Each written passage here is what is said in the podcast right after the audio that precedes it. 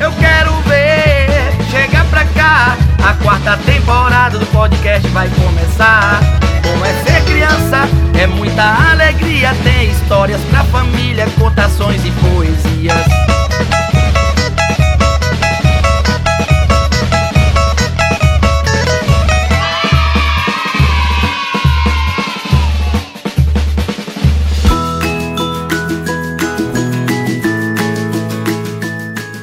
Pessoal! Se aconchegue! Chame a família, Os amiguinhos. os professores. Que agora é hora da história!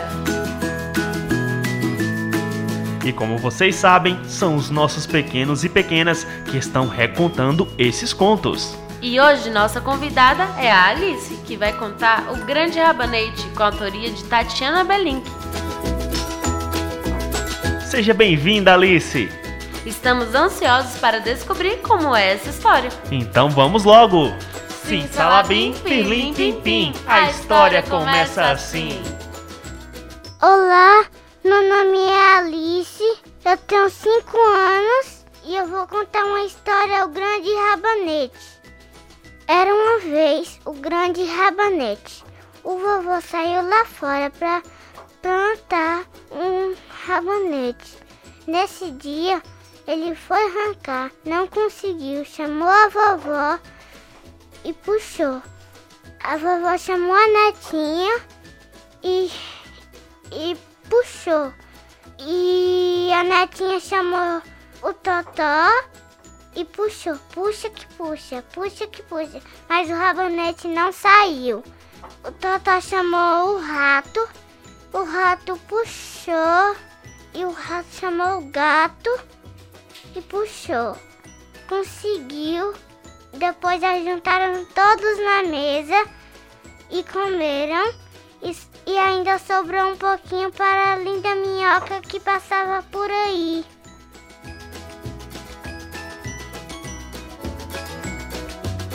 Sim, salabim, pirlim, pim, pim. A história termina assim. Jogou duro, hein, Alice? Que história legal! Deu até uma fominha. Esse rabanete parece estar muito bom. Depois vamos experimentar, porque agora é o momento da nossa indicação literária, Vocês conhecem o Leandro? mais conhecido ainda como Emicida. Com certeza já devem ter ouvido falar. Ele é um ótimo rapper, cantor, letrista e compositor brasileiro. Também escreve livros infantis. E nossa indicação literária de hoje é o livro Amoras, com autoria de Emicida e ilustrações de Aldo Fabrini. Foi seu primeiro livro infantil. Amoras foi baseado em uma música que Emicida fez para sua filha, Amora. A história fala sobre uma garotinha que reconhece sua identidade a partir de uma conversa com o pai, debaixo de uma amoreira. É uma aventura cheia de simplicidade, que fala sobre se reconhecer nos detalhes do mundo e é cheia de poesia também.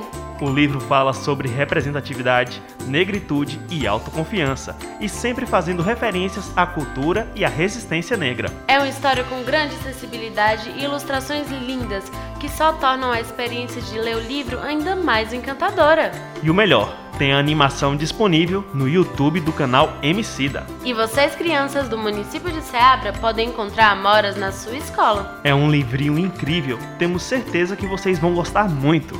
E com essa indicação, encerramos o episódio de hoje. Não vejo a hora do próximo. Não se esqueçam de acompanhar o projeto nas outras redes sociais. No canal do YouTube Bom é Ser Criança. E no nosso Instagram, arroba Bom Essa Criança, underline. Tchau, pessoal! Tchau, galerinha!